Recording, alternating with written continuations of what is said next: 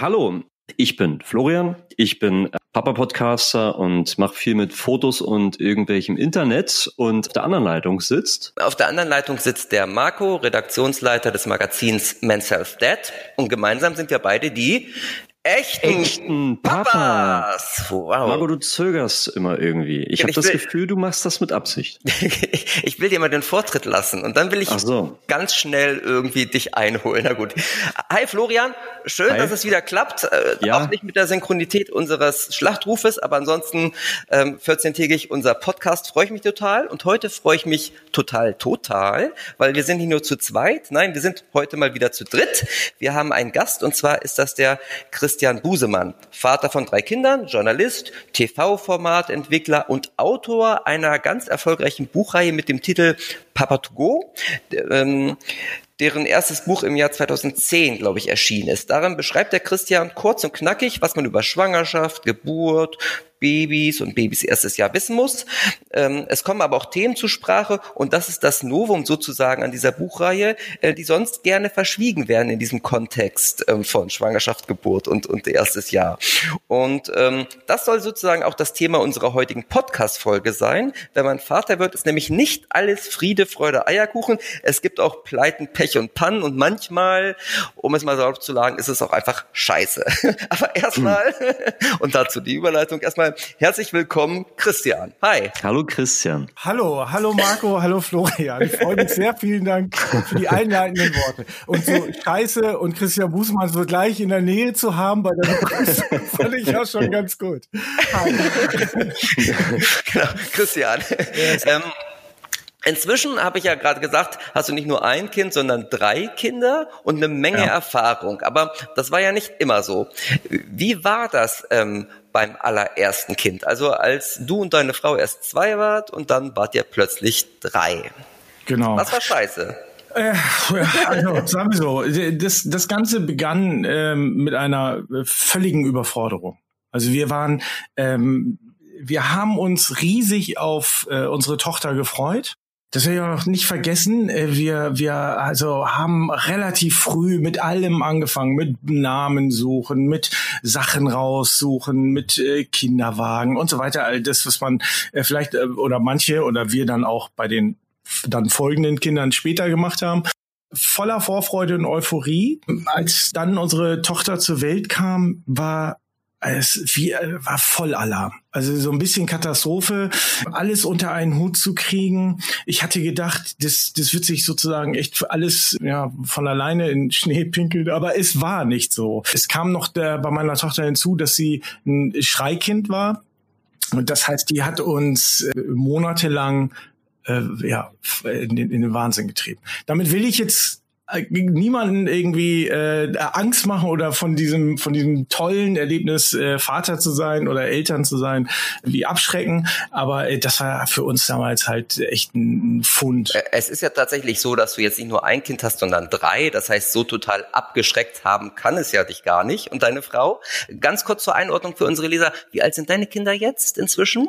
Also die große ist jetzt 13, die mittlere ist 10 und der kleine ist 6. Okay, also vor 13 Jahren fing es an, das Grauen. Genau, vor 13 Jahren fing es an, das Grauen. Nein, also ich äh, muss dazu sagen, es, es war auch so, wir haben für uns selber festgestellt in der Zeit, dass wir wahrscheinlich gar noch nicht selber für uns selbst die Verantwortung übernehmen können. Und auf einmal kommt so ein kleines Wesen zu einem und, äh, und für das du die Verantwortung hast.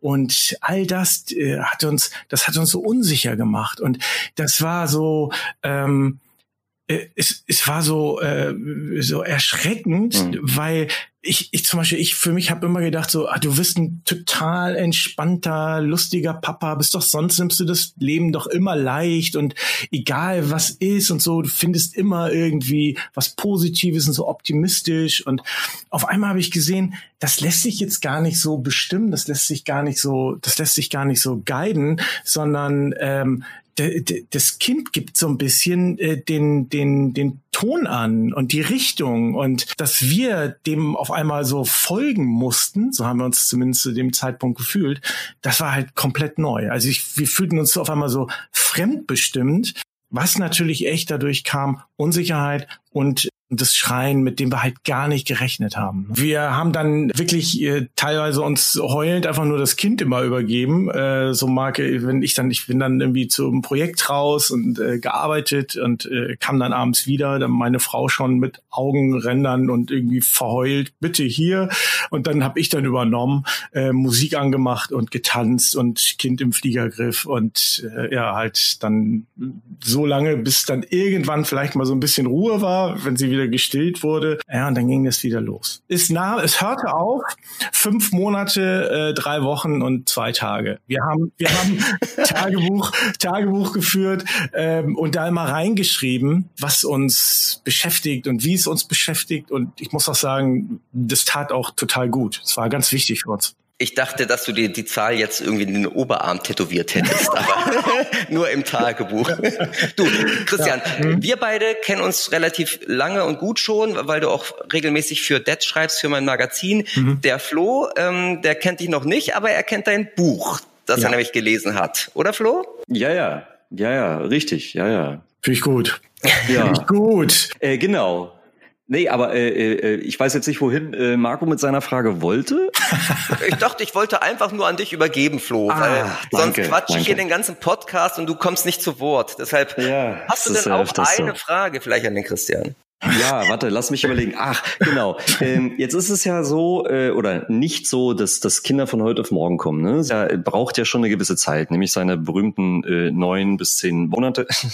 Bei euch hat's auch neun Monate gedauert? Ist ja lustig. Ja, Wahnsinn. ja ich glaube sogar ein bisschen länger. Aber was, was mich dann interessieren würde, du hast ja wahrscheinlich von, von Kind zu Kind immer mehr gelernt, beziehungsweise warst ja wahrscheinlich dann immer entspannter auch in, in dem Fall. Aber was, was genau hat dich ähm, so äh, komplett beim ersten Kind überrascht? Oder sagen wir mal, was, was war jetzt dieses kalt erwischen? Ja, das, äh, also das, das ist so ein bisschen das, was ich, was ich gerade als schon so, so angedeutet habe, ne? Dass es, ähm, dass es dann doch irgendwie eine, eine Verantwortung ist, von der ich selber ausgegangen bin, dass ich die total easy trage am Anfang und dann aber irgendwie äh, festgestellt habe, nee, das da, da, da muss ich mich ja erstmal dran gewöhnen. Ich kann jetzt ja gar nicht so weitermachen wie vorher. Ich habe das dann bei ganz vielen Freunden gesehen, die auch mit ihrem äh, Baby total souverän umgegangen sind. Also wirklich äh, es auch immer mitgenommen haben, die trotzdem alle Partys äh, mitgemacht haben oder, oder Feste. Wir haben die totale Kehrtwende gemacht. Wir haben es dann eingeigelt. Wir haben keine Hilfe angenommen von meinen äh, Schwiegereltern oder irgendwie von, von meinen Eltern. Das haben wir, äh, haben uns da so voll auf uns konzentriert, aus so einer Unsicherheit heraus, dass uns da vielleicht auch unsere Eltern irgendwie noch erzählen wollen, wie das geht und meinten wir, nee, wir finden unseren eigenen Weg. Das war aber etwas, was wir vorher nicht geplant haben. Es war nicht so, dass wir vorher gesagt haben, so, ja, wenn das Kind da ist, ey, dann lassen wir uns von niemandem irgendwas erzählen, wir ziehen unseren eigenen Stiefel durch. So war es halt nicht, sondern das hat sich auf einmal so ergeben. Also statt dass wir so offener geworden sind, haben wir uns total eingeigelt. Eben auch durch diese Schreierfahrung, weil uns das halt auch so wie so Aussätzige. Wir haben uns wie Aussätzige gefühlt. Ne? Also wir, ich werde das nie vergessen. Wir sind dann mal zum Italiener gegangen und äh, wollten äh, wie um 18 Uhr Pasta essen und äh, dann haben wir da gerade kurz gesessen und dann fing äh, meine Tochter wieder so an zu schreien und dann auch in einer Taktung, die ja, die, also jeder reagiert ja immer anders darauf, aber die uns wahnsinnig gemacht haben. Dann sind wir da wirklich geflüchtet aus dem Laden. Ne? Und äh, ich glaube, das war tatsächlich so die Erfahrung. Und das ist dann aber jetzt sozusagen bei meiner äh, zweiten Tochter oder dann auch bei meinem Sohn, ist es alles natürlich nicht mehr so. Also die erste, die hat uns da ähm, so viel beigebracht in der kurzen Zeit übers Elternwerden, aber auch über sich selbst. Also ich finde, man lernt, ich weiß nicht, wie es euch geht, aber ich habe für mich festgestellt, ich habe so ganz viel über mich gelernt. Ne, also ein Kind blättert dir also deine eigene Persönlichkeit auf. Und du, du hast mal gedacht, bist du ein ganz entspannter Typ und alles easy und so weiter. Und auf einmal merkst du, Nee, bist du gar nicht. Du bist verspannter Knochen, nichts anderes. Ne? Total unlockere Wurst, so, ja. Wobei man sagen muss, mit ja. einem Schreibaby als erstes Kind ist das auch schon ja, eine ziemliche stimmt. Herausforderung. Du hattest gerade diese Zahl genannt. Das war fünf Monate, oder? Wie viel war das? Mhm, fünf Monate, drei Wochen, zwei Tage. Mhm. Das war sozusagen die Zeit, nachdem das Schreien aufhörte, oder aufhörte, genau, es hörte auf. Ne, wir haben diverse Sachen natürlich äh, unternommen. Also erstmal haben wir, wir haben diese Feder, die man in so einen Türrahmen hängen kann. Yeah. So eine Schaukel. Ja, nee, nicht eine Schaukel, sondern eine Feder. Also das sind so, wie so Stoßdämpfer sehen die aus. Ne? Und da hängst du dann so eine Babykoje ran und das ist immer so rauf und runter geht, rauf und runter. Ne? Das haben wir gemacht. Dann habe ich auf so einem Gymnastikball gesessen, habe die Kleine im Fliegergriff ja. gehabt, habe auf dem Gymnastikball gesessen, auch wenn wir Freunde da hatten. Ne? Den hatten wir auch zu Hause. ja, und immer wenn wir Freunde hatten, habe ich die ganze Zeit auf diesem auf diesem Ball gewippt, ne? die dann irgendwann zu mir gesagt haben, ey, kannst du mal aufhören mit diesem Wippen? Ich, mir wird schon richtig schlecht, wenn du was erzählst und wir gucken so 30 Minuten auf den Typen, wie der da vor uns hüpft. ähm, nee, also ähm, und dann waren wir halt noch beim Osteopathen. Also wie unsere Hebamme sagte damals, ja, geht da erstmal zur Schreiambulanz, euch kann da geholfen werden, also auch psychisch, ne, weil das dann ja irgendwann auch echt ans Mark geht. Und dann waren wir beim Osteopathen und äh, der hat dann auch rumgedrückt da lässt sich jetzt meine Tochter kam auch ein bisschen zu früh und das, die kam dann auch ratzfatz. Also da, da kann natürlich das eine oder andere auch echt nochmal so anatomisch passiert äh, sein, aber das wir wissen es bis heute nicht. Sie kann es uns natürlich auch nicht erzählen. Es hörte dann auf, tatsächlich auf einmal. Ähm, sie bekam ein Fläschchen und auf einmal schlief sie bei dem Fläschchen ein. Also sie wurde die ganze Zeit gestillt, aber auf einmal, wir haben ihr dann abends ein, Fläschchen gegeben ähm, und dann habe ich noch gesehen, also wie sie wirklich so Schweißbildung am, am, an der Oberlippe hatte sie und verstirn. auf einmal so schlief die ein und dann so, ah, toll. ich mach keinen Bock mehr hier rumzuschreien. Jetzt will ich einfach mal schlafen. genau, jetzt genug. Genau. Und da waren halt einfach, äh, ja, dann, dann, dann hat sie vier Stunden geschlafen. Ich werde das, ich werde das nicht vergessen.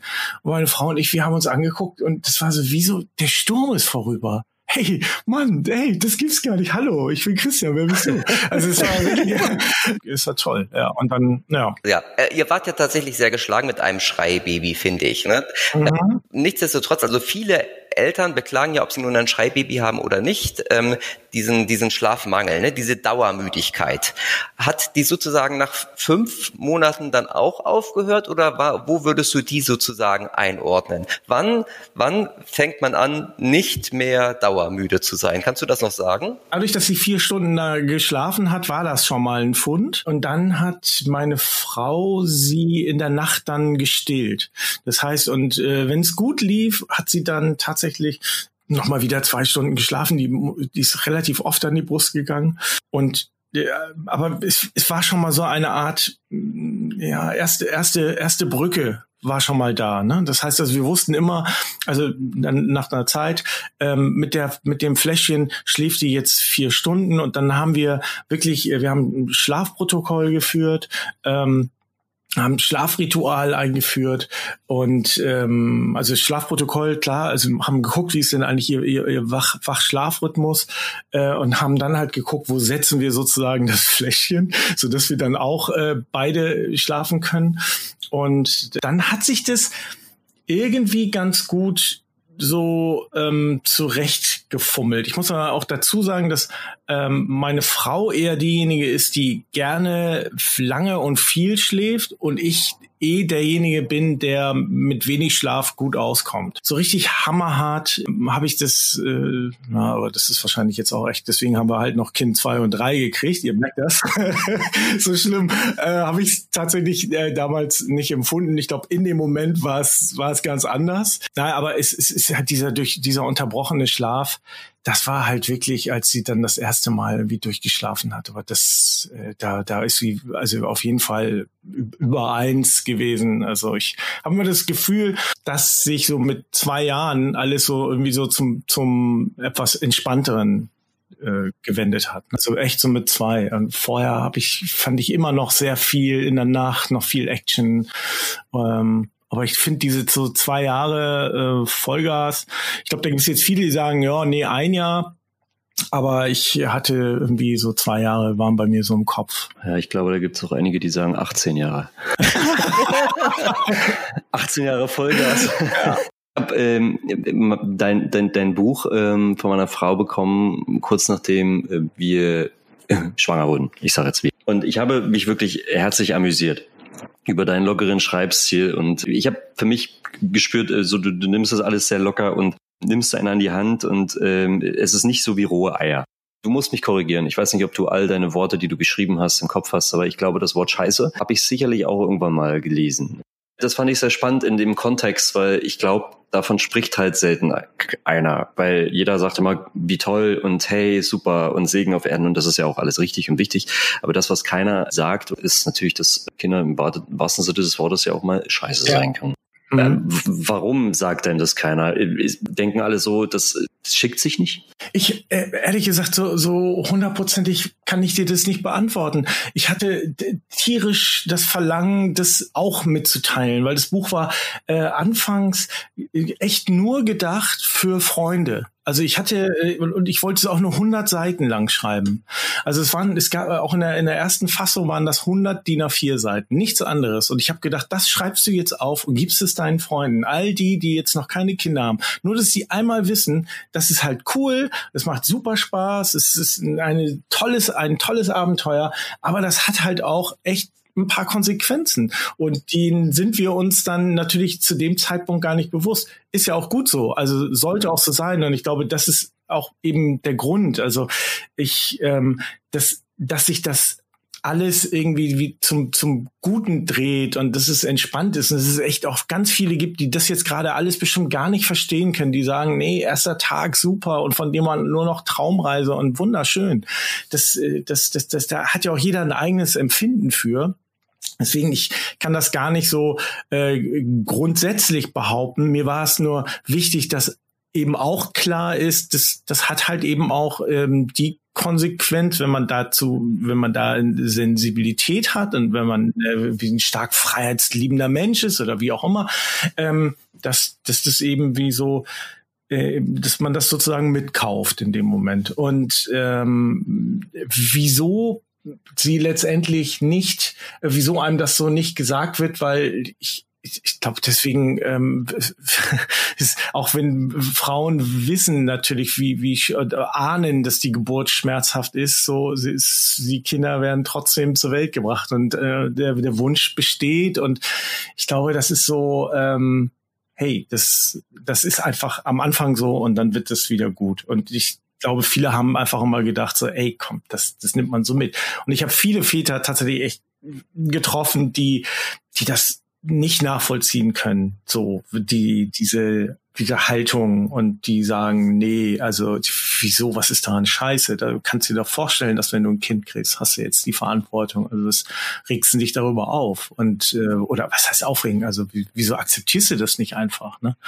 Da ist halt jeder ähm, einfach einfach anders. Wobei man natürlich da noch einfügen muss, dass ähm, das vielleicht auch so ein bisschen vom Engagement des Vaters mhm. abhängt. Ne? Also wenn ich tatsächlich morgens das Haus verlasse und erst abends nach Hause komme, kriege ich ja einen viel kleineren Ausschnitt mit, der mich vielleicht auch weniger belastet, als äh, wenn ich da sehr viel aktiver bin. Und inzwischen gibt es ja auch die Möglichkeit der Elternzeit, die gab es ja bei deinem ersten Kind, glaube ich. Ja. Das muss so an der mhm. Grenze ja, gewesen ja, sein, ne? oder? Mhm. Noch gar nicht, abgesehen davon, dass du natürlich jetzt auch frei arbeitest. Gut, ich habe eine kleine Quizfrage ja, für dich, mhm. Christian. Mhm. Was ist denn das Gegenteil von Scheiße? Oh, Quizfrage, das, das Gegenteil von Scheiße. Ähm Gut, ich, ich helfe dir, ne? Die Antwort ist Instagram. Weil dort ist ja wirklich alles auf Perfektion getrimmt, oder? Ja. Mhm. Und äh, lieber Mark Zuckerberg, das war jetzt nicht ernst gemeint. Und ähm, tatsächlich ähm, ist ja Instagram für viele inzwischen ähm, ein wichtiger Faktor geworden. Verschärft das das mhm. Problem? Dieses Problem, dass nicht, dass einiges verschwiegen wird? Also ich meine, ich, ich folge jetzt nicht so vielen äh, Vätern, also so so Väter-Instagrammern, außer dir, Marco. Und, und äh, ich finde das, äh, ich meine, das ist ja positiv. Ne? Also das ist ja tatsächlich etwas, was äh, wo halt gute Momente gezeigt werden oder sch schöne äh, schöne Augenblicke geteilt werden und ähm, ich weiß nicht, also diesen, diesen Perfektionismus, ich sehe das gar nicht so. Ich, ich habe da nicht das Gefühl, dass es jetzt so der Perfektionismus, der mir da gezeigt wird, sondern ich finde das ganz inspirierend. Da kriege ich ja äh, tolle Buchtipps, ich kriege irgendwie gute Ideen, was man mit Kindern machen kann äh, oder sehe, dass, dass deine Kinder dir abends eine, eine, eine Karte, eine Speisekarte äh, servieren und man kann sich das Essen aussuchen.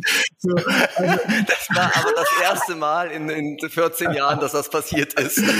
nee, also von daher, ich, nee, ich bin, ich halte das für völlig völlig legitim und finde das auch gut. Und also mir macht es Spaß. Also wenn ich da jetzt äh, Väter sehe mit ihren Kindern äh, und ich, ich folge ja jetzt äh, unterschiedlichsten Leuten und äh, da sind viele, die mal irgendwie Family Time äh, posten, da finde ich das schön. Mir macht das mir macht das Freude und ich finde es immer eher inspirierend. Ich sehe das jetzt gar nicht so perfektionistisch, weil auch mit der auch mit dem Wissen darum, dass also meines Erachtens der Perfektionismus auch gar nicht funktioniert und nicht passt. Und also und ich auch kann ich nur für mich sprechen weiß ich bin kein perfekter Papa und ich ähm, werde nicht alles äh, perfekt machen können. Und das habe ich dann äh, irgendwann mal losgelassen. Also das äh, ist dann das ist einfach entstanden mit drei Kindern. Da geht dann halt eben nicht mehr ähm, alles so. Hm. Aber jetzt, jetzt kennt man ja doch schon den einen oder anderen Instagram-Account. Ich sag mal auch gerade bei Instagramerinnen, er ist schon enorm durchgestylt. Also da passt mhm. alles. Ähm, Cremefarben, ja. ähm, Kleidung und ne, alles geht ineinander über und so. Also die Kritik, die, ähm, die würde ich jetzt natürlich teilen. Also in, insofern, also wenn ich das, wenn ich dich jetzt richtig verstehe, auch so ein bisschen, dass so ein Kind irgendwie ganz schmückend in dieser genau. Welt ist. Ne? Ja. Okay, ähm, das, das teile ich total. Also da bin ich auch gar nicht, bin ich gar nicht für zu haben. Ich glaube, mhm. das ist bei uns oder bei den Vätern noch nicht so angekommen. Ich glaube daher wahrscheinlich, äh, ich glaube, wir haben nicht so den, den Hang zum Perfektionismus wahrscheinlich ähm, in dem Fall. Ähm, aber so grundsätzlich, ähm, wie, wie, wie könnte man solche Neigungen für Perfektionismus äh, bei, bei mit Kindern und, und das, das ausbremsen? Das ist ja schon eigentlich eine Art Wettbewerb, der da ähm, entstanden ist. Ich finde, man muss ganz ehrlich zu sich selbst sein und nicht irgendeinem Ideal hinterherrennen, weil das lässt sich gar nicht, das lässt sich gar nicht durchziehen. Und ich glaube auch, ähm, dass du als Vater, der versucht, da irgendwie in einem Perfektionismus hinterher zu rennen, ähm, in deiner Rolle gar nicht glaubwürdig bist und dass das dein Kind merkt, egal wie alt es ist. Ist das eine Krankheit unsere, unseres digitalen ja, also Zeitalters? Also, Ach, wie gesagt, also ich, ich, ich, da, da, dann, da, da, da fehlt mir so ein bisschen die, die Ernsthaftigkeit desjenigen, weißt du? Ich, ich kann das immer nur als eine Inspiration verstehen. Also ähm, ich kann das nicht als, ah, okay, alles klar, so muss ich das auch machen. Äh, das kann nur, also das ist hier der Weg. Ich, ich also es, es gibt ja auch viele, viele äh, so äh, ja auch Podcasts, äh, auch äh, also Menschen, die dieser zum Beispiel ja ne, Menschen, die in der Öffentlichkeit stehen, die auch sozusagen ein Bild, ein Bild äh, geben. Äh, von, von, von ihrer Art des, des Vaterseins und so weiter. Und ähm, dann kann ich, ich finde das immer, ich finde das ähm, ohne mich da jetzt äh, dauerhaft wiederholen zu wollen. Also ich kann das immer nur als Inspiration irgendwie nehmen und sagen, ja, das finde ich gut. Und, äh, und ich, jeder muss das so für sich finden oder auch so sein Stil. Ne? Also du, du kannst du kannst ja nur ähm, auch mit dir selber klar sein, wenn du etwas etwas tust und mit, mit deinen Kindern irgendwie ähm, bist wie du bist. Und mein, wenn ich jetzt bei uns auf unser Familienleben schaue, meine, meine Frau ist ähm, ein komplett anderer Typ. Die ist aufgeräumt, die ist strukturiert und die ähm, und da wissen die Kinder immer alles klar.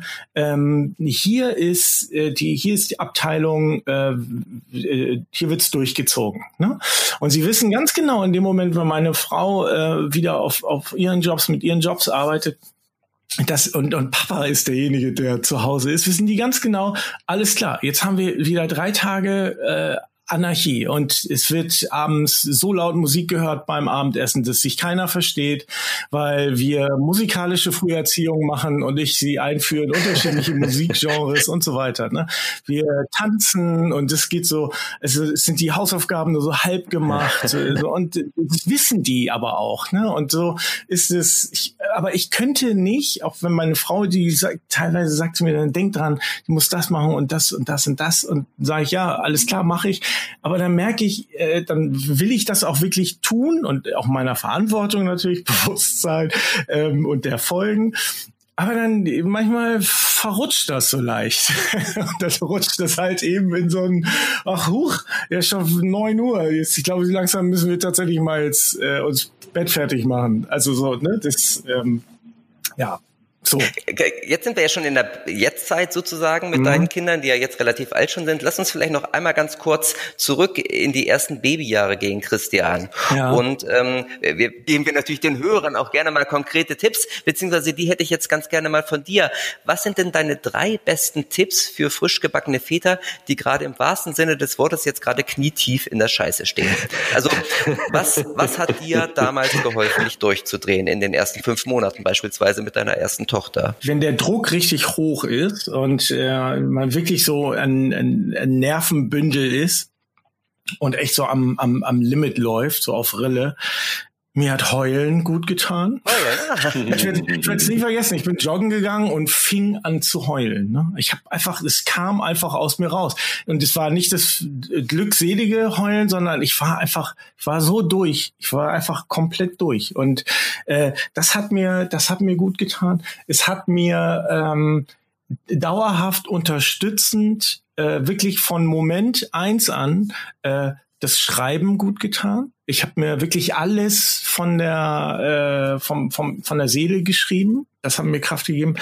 Ich habe versucht, äh, ehrlich zu mir selbst zu sein, dass ich, dass ich ganz klar erkenne, okay, das kann ich jetzt nicht oder das, das, das geht nicht. Also immer für meine Frau da, immer für mein Kind da, gar keine Frage. Äh, aber wenn es irgendwann so das, das, das Limit erreicht, weil ich dann wirklich zu meiner Frau gesagt, es tut mir leid, ich, ich kann jetzt nicht. Und habe gleichzeitig äh, das war so, sozusagen eine Absprache von uns beiden. Sie hat das genauso gemacht. Ne? Also wir haben uns beide äh, gesagt, lass uns immer ehrlich sagen, geht das, können wir jetzt, kann ich noch, äh, muss der andere übernehmen oder nicht? Und ähm, haben auch beide immer in Absprache dafür gesorgt, dass wir, dass jeder Zeit für sich hat, Zeit für sich findet ähm, und nicht einfach äh, ja der eine äh, die ganze Zeit nur macht und der andere ähm, sozusagen irgendwie äh, nur jetzt sein, sein, seinen Job nachgeht oder irgendwelche anderen Dinge. Also wir immer geguckt haben, dass jeder so seine, seine persönliche Zeit hat, aber auch ähm, zu schauen, die Zeit füreinander zu finden. Das fand ich und finde ich sozusagen bis heute, also das mit eines der wichtigsten Dinge, um ein, ein in, in der Familie und, und mit sich als Paar wirklich gut zu fühlen und ähm, auch miteinander zu sein und den, den anderen nicht so zu verlieren. Ne? Und deswegen, das war schon ganz früh, fand ich das, ähm, oder wir bei, bei, bei unserer ersten Tochter, das ging natürlich dann nicht. Und dementsprechend war die Situation auch echt schwierig. Aber als es dann ging und äh, wir dann auch mal tatsächlich Hilfe, Unterstützung zugelassen haben, ähm, hat das äh, haben wir haben wir dann gleich geguckt, dass wir gemeinsam Zeit miteinander verbringen und das hat wahrscheinlich geholfen. Also das kann ich auch nur jedem empfehlen, ähm, Zeit füreinander und ähm, ja, ich glaube, das das ist es so. Ja, und Hilfe, also wie gesagt, das Hilfe annehmen hatte ich vorhin schon mal gesagt, ja, oder auch jetzt gerade, also das, das fand ich auch nochmal einen ganz, äh, wirklich einen wichtigen Punkt, dass, äh, dass du auch echt deine, deine Eltern oder Freunde, Tante, Onkel, also wie, wie man so aufgestellt ist, dass man das auch, auch echt nimmt. Cool. Ich glaube, das waren tatsächlich jetzt auch schon mehr als drei Tipps. Du hast dein Soll erfüllt, Christian. Oh, ein Glück, ein Glück. Apropos äh, Scheiße. Hm? knietief in der Scheiße stehen. Das tun nicht nur Väter, das standst du wohl auch vor kurzem in einer Art Scheißsturm, nämlich Shitstorm, zu deinem ersten Buch auf Twitter. Was war genau da passiert? Ja, das war äh, im letzten Jahr. Es war im Sommer letzten Jahres. Ähm, da hat eine Bloggerin den, äh, den, den Abschnitt aus dem Buch Sex in der Schwangerschaft ähm, bei Twitter gepostet. Also hat ein Foto davon gemacht und äh, hat dann irgendwie drunter geschrieben, ich will nicht wissen, wie viele Männer das gelesen haben. Irgendwie in die Richtung. Ne? Und das heißt ja jetzt erstmal gar nichts, aber wenn man sich dann anguckt, äh, wie der Text geschrieben ist und wovon er handelt, kann man also im Jahr 2019 garantiert die Hände über den Kopf äh, zusammenschlagen. Sozusagen ein ein, ich, ich spreche zur Vergangenheit, ich erzähle auch gleich warum. Das war ein äh, Text, den ich geschrieben habe, weil mir im Gespräch mit unserer Hebamme ähm, das Thema Sex in der Schwangerschaft und Sex nach der Schwangerschaft ähm, diverse Male äh, als als wirklich ein ganz wichtiges Thema für Paare genannt wurde. Und ähm, ich selber das natürlich ja nun auch erfahren habe, wie das ist. Und ähm, habe dann versucht dieses dieses Tabuthema in dem in dem Buch im Papa to Go im Schnellkurs für werdende Väter ähm, da einmal sozusagen in einer, in einer sehr saloppen, satirischen und dann auch äh, so unter heutigen Gesichtspunkten eher so macho-ähnlichen, äh, macho-weise äh, beschrieben. So und hab dann, hab also dieses dieses Thema genommen und hab dann äh, über über diverse ähm, Seiten und so weiter dann recherchiert, was was sind denn eigentlich die die die Sexstellungen, die möglich sind und ohne dass man das Kind irgendwie oder dass man irgendeinen Schaden anrichtet. Ja, und äh, habe das dann halt zusammengetragen. Das Buch ist ja sozusagen auch von der mit einer Hebamme entstanden. Das heißt, die hat sozusagen auch damals gesagt, so ja, das das sind die Sachen. Ähm, und genau, und dann äh, ist aber die Art und Weise, wie ich es geschrieben habe und vor allen Dingen dann auch, wie ich äh, dann schwangere Frauen bezeichnet habe. Das, äh, das stieß der, der Bloggerin total, äh, total auf und daraufhin sprangen dann ganz viele drauf, die dann ausschließlich auch diesen Part gesehen haben. Also es ist geschrieben in, also habe ich ja schon gesagt, in so einem saloppen Ton, ja, halt, einfach drastisch. Und ähm, ich habe dann auch auf diesen Tweet damals von ihr reagiert und gesagt, pass auf, das, das ändere ich, ähm, das wird äh, komplett überarbeitet, das Kapitel, ähm, weil so will ich es heute auch nicht mehr wieder schreiben. Und so ist es auch. Das Buch war ja damals ja schon fast zehn Jahre alt, oder? Richtig? Oder wir? Genau, es war, es war, es war zehn Jahre alt, als ich das geschrieben habe. Es ist ja 2010 rausgekommen. Es war 2008 schon sozusagen in der, in der Mache. Und dann hat es noch ein bisschen gelegen dort beim Verlag. Und entsprechend, also der, der Text durchaus elf Jahre alt. Also von daher, das, da, das war halt noch so ein bisschen anderer, anderer Jargon. Es war auch so ein bisschen der Humor, über den ich damals gelacht habe.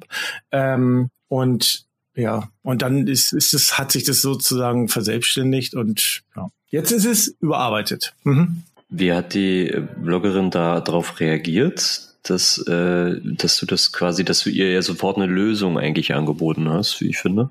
Ehrlich gesagt, das weiß ich gar nicht mehr ganz genau. Ich weiß gar nicht, ob sie darauf großartig reagiert hat. Das, ich, ich weiß nur, dass die Reaktionen daraufhin waren, ähm, so Marke, ob, ob, ob damit denn der Sache irgendwie äh, gedient ist und das Buch sollte komplett eingestampft werden. Und gibt es denn jetzt schon die Neufassung deines Buches? Es gibt jetzt eine Neufassung und in der Neufassung ist dieses Kapitel ähm, komplett umgeändert. Okay, und hast du das Buch auch der Bloggerin geschrieben, die damals sozial die Initialzündung gab auf Twitter?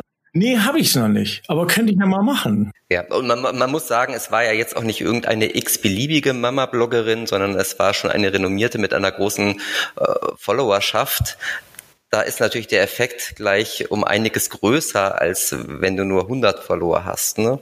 Gut, okay. Aber ich finde es super, wie du es gelöst hast und dass tatsächlich das ja auch jetzt den Impuls gab, das Buch nochmal zu überarbeiten. Ja, also so an, an der Stelle sozusagen äh, bin ich ihr auch äh, tatsächlich dankbar wirklich so, ähm, wenn du im, im Jahr 2020, in dem wir jetzt sind, äh, so ein Text, das passt nicht, passt auch nicht mehr. Und dementsprechend hat sie eine, eine Aufgabe übernommen, auch wenn das jetzt ein bisschen schmerzhaft war, aber es war eine mega Erfahrung. Also hätte ich mir auch sparen können, aber trotzdem ist es jetzt eine Erfahrung. Und, äh, und das, das hat mich, äh, hat mich äh, wirklich gelehrt und ähm, sozusagen ist es äh, jetzt auch gut, dass das überarbeitet ist, weil sonst ist es immer noch so ein bisschen ähm, ja, irgendwie komisch. Von daher gut. Christian, ich möchte von Twitter nochmal auf ein anderes Phänomen ähm, zu sprechen kommen. Und zwar, das ist sicher jetzt auch schon wieder ein, vielleicht auch zwei Jahre alt, passt aber gut zu unserem Thema, ähm, tauchte da das Schlagwort Regretting Motherhood auf. Also das geisterte durch die Medien basierend auf einer Studie, ich glaube, das war eine israelische, in der Frauen ihre Mutterschaft bedauerten. Ähm, das wurde auch hoch und runter diskutiert, auch bei Twitter. Und jetzt die Frage an dich, glaubst du, dass es da ein männliches Pendant zu geben kann, also regretting fatherhood, oder ist das viel zu hoch gegriffen? Ich also ich, äh, grundsätzlich, äh, grundsätzlich, grundsätzlich glaube ich, okay, äh, ja, also gibt es bestimmt Re Regretting Fatherhood. Ich äh, meine auch, dass es tatsächlich äh, Umfragen oder Studien gab, wo wirklich äh, 20 Prozent der Eltern äh, das bereuen, ein Kind bekommen zu haben. Ähm, da sind, ja, und äh, da sind, da, aber da muss man, glaube ich, auch immer ganz genau gucken, was ist das für eine Umfrage und was, wer wurde da eigentlich äh, befragt und äh, wie hoch ist da auch die, jetzt der Faktor alleinerziehend und äh, dann, dann auch vielleicht sowieso an der Stelle total ähm, überlastet. Das, ich glaube, also diese, diese die Begleitumstände sind immer wichtig. Da, dazu weiß ich dann nichts. Ich weiß nur, dass ähm, der Großteil, zumindest bei der Studie, was ich da mal gelesen habe, das war jetzt schon Jahre her, war dann wirklich so, dass dann aber sozusagen fast 100 Prozent ihre Kinder trotzdem lieben. Also es also nicht so ist, dass sie alle dann nur sagen, ah, es ist so grauenhaft und eigentlich will ich das nicht und tschüss, sondern ähm, es ist, es ist äh, trotzdem voller mhm, Liebe. Aber wie du schon sagst, es sind ja auch die Begleitumstände, ne, die das dann tragen. Und tatsächlich, wenn man Vater wird, dann ist alles im besten Fall ideal und man erträumt sich auch eine Zukunft, die manchmal tatsächlich dann nicht so umsetzbar ist, wie du schon sagtest, durch Trennung oder so. Und das bringt natürlich schon schwierigere Umstände mit sich. Ja, ja okay. Es ist ein, ein Fass, was ich jetzt hier nur anreißen wollte. Ich glaube, wir machen es jetzt nicht komplett auf, oder Flo? Nö, wir können ja dazu nochmal eine Sonderfolge mit Christian machen. Aber, aber, wir wollen ja, wir wollen ja die, die Folge jetzt nicht so negativ auch ausklingen lassen. Also ähm, wir haben ja jetzt schon sehr viel über Fäkal, also mit Fäkalwörtern herumhantiert. Ähm, und jeder Vater, glaube ich, hat da sowieso genug von hin und wieder. Ähm, aber ähm, jetzt mal auf das Positive den Fokus äh, oder das Licht gelegt. Ähm, worauf können sich denn werdende Väter denn so freuen? Also bei mir war es so, es einfach die Liebe und diese Schmetterlinge im Bauch, wenn ich da meine Tochter hatte, das war einfach die, äh, die, die größte Freude. Also ich finde auch diese, diese, dieses, dieses Fund an Liebe, diese ganz neue Form von Liebe. Ja, vorher hat man eine Freundin, äh, man hat seine äh, Eltern lieb und seine, seine Geschwister, also im Idealfall. Und ähm, auf einmal hast du ein eigenes Kind. Ich finde, das ist ein ganz, eine ganz andere neue Form und die ist, die ist total beflügelt. Das, das finde ich, darauf kann man sich freuen. Ich finde auf die, auf die vielen Abenteuer, die starten, wenn man sich auch so drauf einlässt, wenn man, wenn man Bock drauf hat. Das Selbsterleben seiner, seiner eigenen Kindheit in gewisser Weise ist ein bisschen abgedroschen, aber ist ja tatsächlich so. Ne? Man, man hat nochmal wieder so Dinge, wo man dann auf selber oder ich mich jetzt auch immer noch ertappe, wie ich den Kindern äh, wie erzähle, bei uns damals im Freibad und bla bla bla.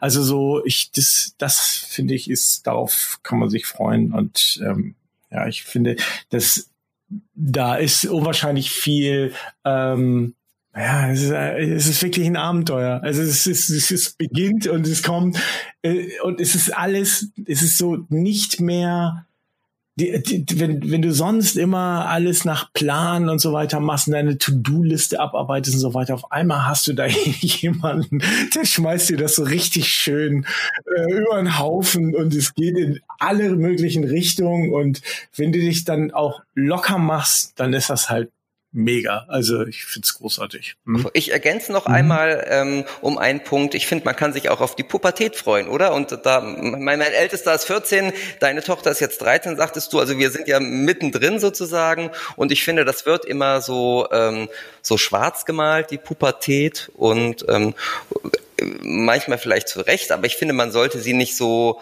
komplett verteufeln, weil es gibt auch total viele positive Sachen in der Pubertät, wenn man sie zulässt.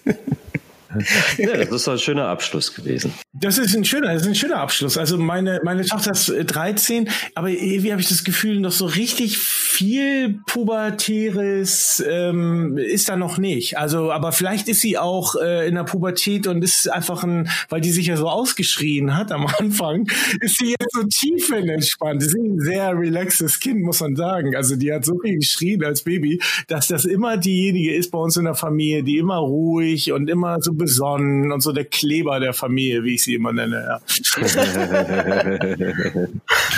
Aber ich finde, das macht ganz vielen Eltern von Schreibbabys total viel Mut, Christian. vielen Dank. Flo, du hast das ja jetzt schon als, als ähm, Schlusswort irgendwie deklariert. Eine Frage habe ich aber noch tatsächlich an dich, Christian. Und zwar, ähm, wenn du diesen Podcast öfter hörst, ich denke mal, du bist so ein Heavy User, dann wirst du, dann wirst du wissen, dass wir auf Spotify eine echte Papa-Playlist haben, wo sich jeder Gast mit einem Song verewigen darf, der ähm, entweder sein Lieblingssong ist oder der vielleicht auch zum Thema passt. Bitteschön. Fällt dir was ein? Zur Auswahl, ehrlich gesagt. Also, weil ich habe jetzt in einer der letzten Folgen gehört, ihr wollt ja auch Klassik gerne äh, drin haben. Ähm, Muss jetzt, nicht sein, kann. Nee, nee. Ja, ja, ich weiß. Ähm, jetzt habe ich sozusagen tatsächlich ähm, so einige Lieder, ähm, die ich zum Beispiel, wenn ich jetzt meine, meine musikalische Früherziehung mache beim Abendessen, von der ich vorhin mal erzählt habe, ähm, die wir dann hören äh, und wo wir dann halt ausrasten. Ne? Also wo es dann halt auch nicht lange am Tisch bleibt, sondern wo dann halt getanzt wird. Bin ich gespannt drauf. ja, also nee, also da, da gibt es, also gibt es dies zum zum zum Ausrasten. Da weiß ich nicht, ob ihr die kennt. Das ist eine Band aus Los Angeles, die heißt Evil Evil Nation, also Avol Nation geschrieben.